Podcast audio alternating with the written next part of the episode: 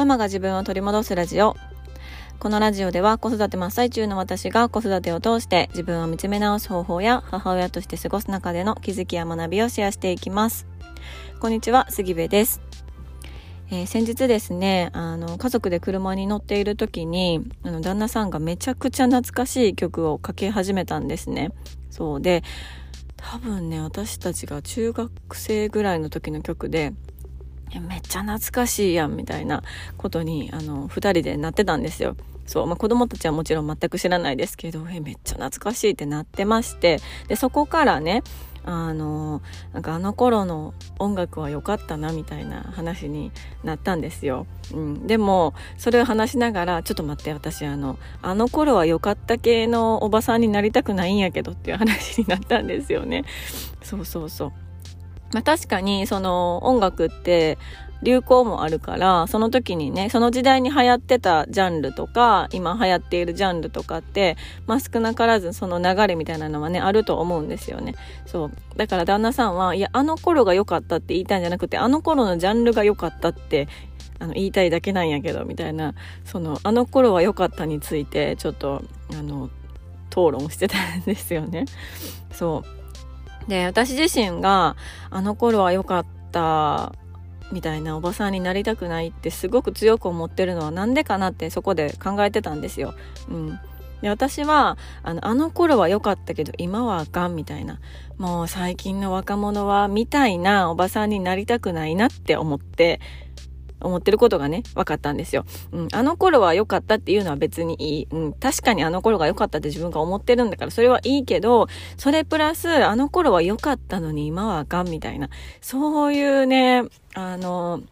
年の取り方、年の重ね方、したくないなって思ってるんですよね。そう、でも、これって結構意識してないと、あの、自分もね、気がついたら、あの、あの1年2年ってすぐに過ぎていくし年をね気が付いたら重ねていっていてあの何て言うのかな。意識してないとあの頃は良かった今は何なんこの TikTok みたいな感じで。あの思っちゃう思っちゃったりするんですよねなんか自然に。TikTok で流行ってる曲とかを子供たちが口ずさんでたりすると、え、なんなんそのキンキンに冷えたコーラってなんなんみたいな、えどどういうこと？みたいな。どういう歌詞？みたいなね。すごいなんかちょっともう言っちゃうんですよ。やけどこれがまさにあの頃は良かったのになんや今のは。今のなんか若者はっていうニュアンスを含ませてるなって自分で気づいてドキってするんですよね。そう。ねまあそんなことから今日のテーマなんですがえー、自分の理想とそこへの生き方というテーマでお話をしようと思います。まあ、ちょっと一見ね、さっきの話とかなりかけ離れていることなんですけど、あのー、まあ、このことを考えていた時に、まあ、結局ここの今の、今現在の自分の理想っていうのを、あの、お母さんだからこそ掲げることがすっごく大切だなって思ったんですよね。うん。で、どういうふうに考えていたかというと、あのーそのあの頃は良かったってその自分も若かったりとかまあまあ今も 32とかですけど 年の問題じゃないのかな。あの頃自分もすごくこう生き生きやりたいことをしていたりとかあの子供もいなくて結婚もしてなくてすごく身軽であのしたいことがしたい時にできたっていう時代、うん、があのその状況その環境っていうのがすごくこう今振り返ると眩しく見えるのかなって、うん、思ったんですよね。うん、で私で言うと、まあ、高校大学ぐらいの頃のことですけど、まあ、結婚も早かったのでそうそうなんか留学したりとかあの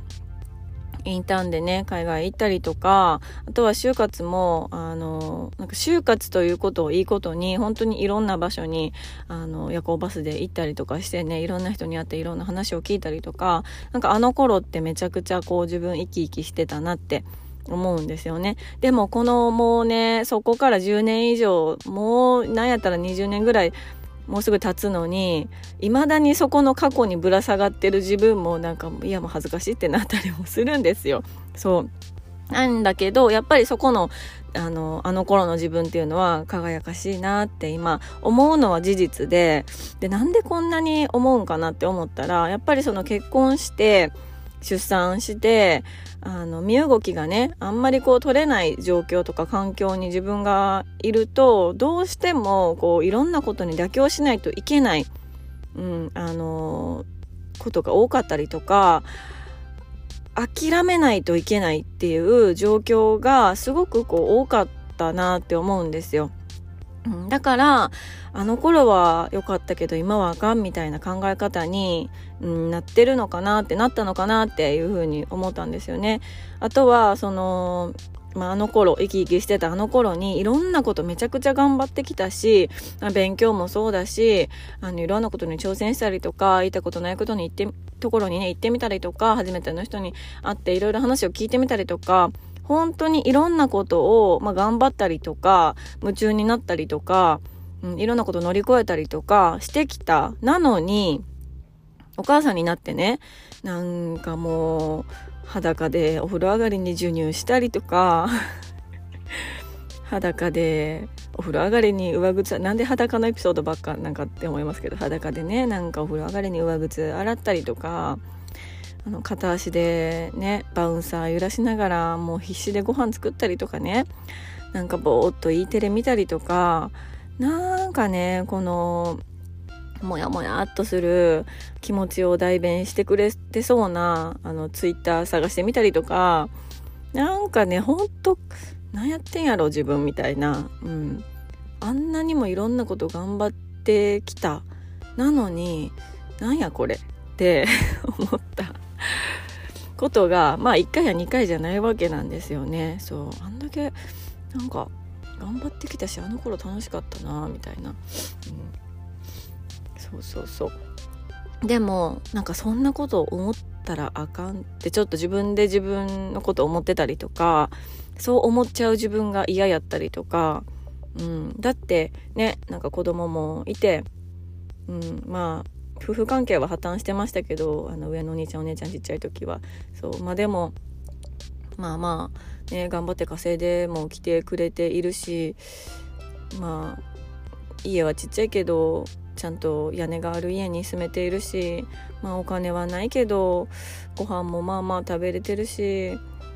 こんなん思ったらあかんよなってって思いながらも思ってたんですよね。すごくなんやこの人生みたいな。なんやこれって思ってたんですよね、うん、ただ今思うのは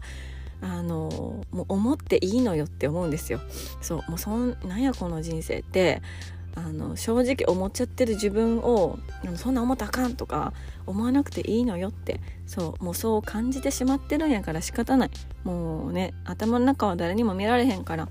それ感じさせてあげてよって。思うんですよ。そうそう。であの子育てって本当にこう長い目で見たらめちゃくちゃやりがいのあるもう本当にかけがえのないあのかけがえのない、うん、役割だと思うんですよね。うん、あの人間をねお腹の中で育てのあのそれを産みのそして育ての 嫁ぎのみたいになってきたけど。そう。もうねとてつもない仕事ですよ子育てって。うん。そうなんですけどその成果とか達成とかって、まあ、目には見えないじゃないですか。そう。で終わりもないしね、うん、だからだからこそすごくこう感じにくいんですよね。自分がこうとんでもないすごいことしてるってことを。うん。まあ、感じるとしたら振り返った時に何年もね先に振り返った時にあああの時ってあのすごい意味があったんだなとかあの時ってすごい頑張ってたなとか、ん、っていう風にこう意味付けという名の美化ができるかと思うんですけどその渦中にいる時ってなかなかねうん、このなんか裸で授乳してる私みたいな うんね、ななんかこう感じにくい、うん、ですけどね。そうだからこそその私これどこに向かってるんやろっていうちゃんと自分が迎える理想だったりとかゴールっていうのを明確にしておかないといけないと思うんですよね。うん、でその理想とかゴールっていうのは正解不正解があるわけではなくって本当に自分だけの理想とかゴールうん、なんですよね。そこをきちんとこう明確にしておけば、まあ、いろんなことが毎日ある中で、あの、あっち行ったりこっち行ったりね、時にはね、泣いたり悩んだり、いろんなことしながら、ふらふらしながらも、そこの理想とゴールに、あの、もう着実にこう向かっていくことができるんですよね。うん。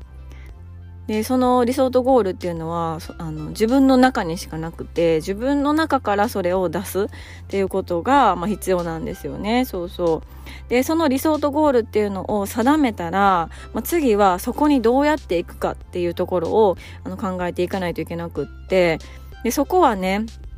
いろんな生き方あると思うんですよ。そこの理想とゴールに向かって山を越えていくのか、ちょっと近道で行くのか、もう石ころだらけのあの道で行くのかっていうね、そこは自分で選べると思うんですよ。そう。で、その時に自分がどういう性質を持ってるのかとか、どういうあの好きなこととか得意なこととかがあるのかっていう自分のこう性質っていうのをね、あの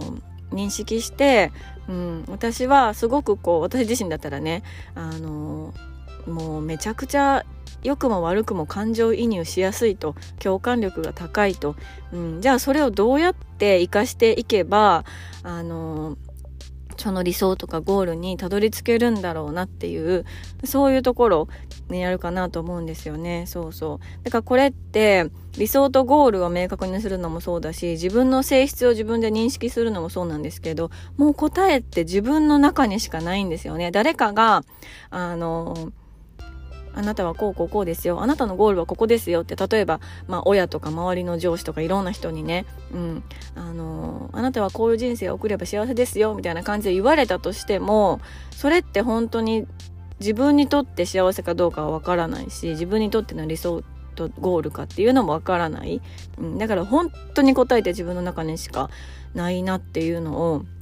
あの思ってるんですよね。そう。だからここがねあのクリアになってそこを着実に進めるようになったらあの頃は良かったみたいな感じでこう過去にぶら下がる的なこともうなくなってくるなって私すごく思ってるんですよ。うん、私ずっとずっとねその留学してたっていう過去過去の栄光にぶら下がり続けてきたんですよね。この10年間ぐらいかな。もっとかな。そう。